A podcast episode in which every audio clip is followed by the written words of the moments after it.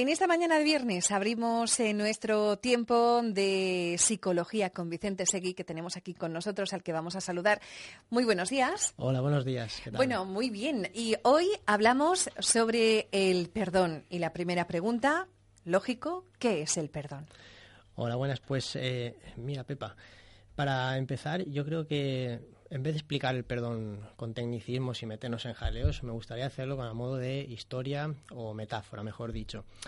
Imagínate, para hablar del perdón, imagínate que estás colgada de un anzuelo gigante, ¿no? Y entonces hay una persona, que es la que te ha hecho daño, que está colgada junto a ti. ¿Qué pasa? Duele muchísimo estar enganchada en, en ese anzuelo y además estar enganchado con alguien que te ha hecho daño. Entonces, eh, de lo que se trata perdonar es un poco soltarse, permitir a la otra persona soltarse de este anzuelo y después soltarte tú también. Un poquito lo que podríamos decir para resumir es que perdonar es eh, abandonar voluntariamente el resentimiento. La semana pasada, eh, bueno, pues diste un, pequeño ejemplo, ¿no? De todas aquellas personas que, pasaron por ese día fatídico del, del, 11, del 11M, ¿no? Sí, eh, hicimos la pregunta de qué habría pasado si las personas de las víctimas del 11M habrán sido capaces de perdonar o no.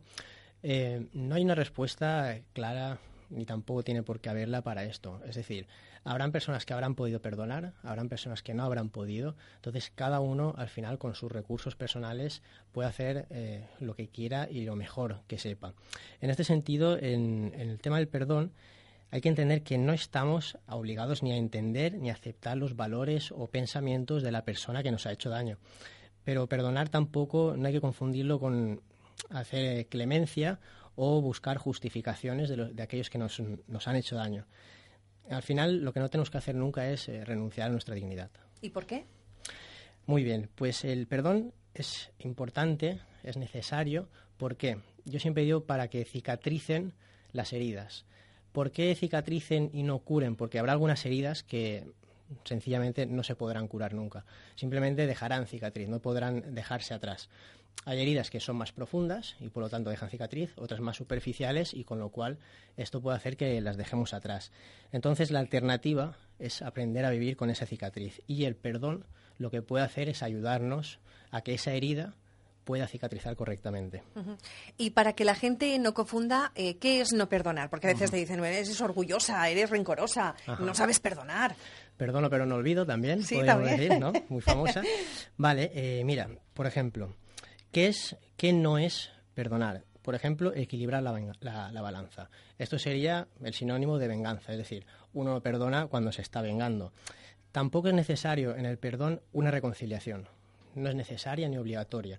Es lo que estamos hablando todo el rato de que perdonar es más un concepto hacia uno mismo de dejar salir ese sentimiento de resentimiento, de rencor, de, inquina, podríamos decir, más que hacia la otra persona. Por ejemplo, en una pareja eh, o una expareja, tú puedes perdonar, pero eso no incita a que volváis a retomar una relación de amistad. Correcto, perfecto. Vale, muy bien. ¿Vale? Y tú puedes perdonar, pero eso no significa que te haya dejado de doler o que la otra persona justifica o excusa que la otra persona mm, hiciese actuase digamos correctamente con sus actos eh, también podríamos decir eh, el tiempo ¿Qué pasa con el tiempo? El Dicen que lo cura, todo. Exacto. ¿Vale? Tenemos que tener en cuenta que perdonar es un proceso activo por parte de la persona y no pasivo. Es decir, aquí es una pequeña trampa que nos decimos a nosotros mismos, todos pasamos por ahí, pero el tiempo por sí solo mm, no va a hacer nada. Lo que va a hacer es que nosotros tomemos el papel activo de retomar, de trabajar ese sentimiento con nosotros y ver qué hacemos con él. Y alguna frase, porque la semana pasada mm, hiciste una reflexión y nos gustó muchísimo. Esta semana, ¿qué frase o qué reflexión podíamos encontrar referente al perdón? Ajá, pues traigo, traigo una, una pequeña un pequeño texto, que voy a leer porque no me, no me lo puedo aprender de memoria, es un poquito largo, de una escritora llamada Shannon Adler, que dice lo siguiente, antes de que puedas volver a vivir, una parte de ti debe morir. Debes dejar ir lo que podía haber sido, cómo podías haber actuado o lo que podías haber dicho de una manera diferente. Debes aceptar que no puedes cambiar las experiencias pasadas. Cuando finalmente reconoces esa verdad, serás capaz de comprender el auténtico significado del perdón a ti mismo y a los demás entonces serás realmente libre y podrás avanzar hacia el futuro. Qué bonito. También hay otra frase, otra frase que dice, el que perdona descansa, ¿no? Exacto, muy bien. Sería un poquito el resumen de lo que acabamos de decir. Exacto. Bueno, y la semana que viene, ¿de qué vamos a hablar? Bien, dijimos que íbamos a retomar un poquito el tema de la psicología deportiva y la semana que viene creo que es un buen momento para hablar de padres entrenadores. Es decir, actitudes que podemos ver en los campos eh, no muy adecuadas, por desgracia, unas sí, otras no por parte de los padres eh, en torno a los chiquillos cuando están practicando deporte. Y ya por último, eh, recordar que la semana pasada nos dejaste una reflexión eh, sobre el 11M y esta semana te pedimos que nos hagas otra. Bien, pues em, yo creo que con todo lo que hemos hablado me gustaría que, que reflexionásemos todos un poquito, nuestros oyentes. ¿Qué opinas de la frase que hemos hablado, el tiempo cura las heridas? Bueno, pues ahí, ahí queda. Bueno, pues recordar también nuestro número de teléfono 965780993 por si alguien eh, quiere, bueno, pues hacerle llegar alguna consulta, alguna duda eh, o algún problema que, que tengan y ya también para finalizar, ¿dónde os pueden encontrar?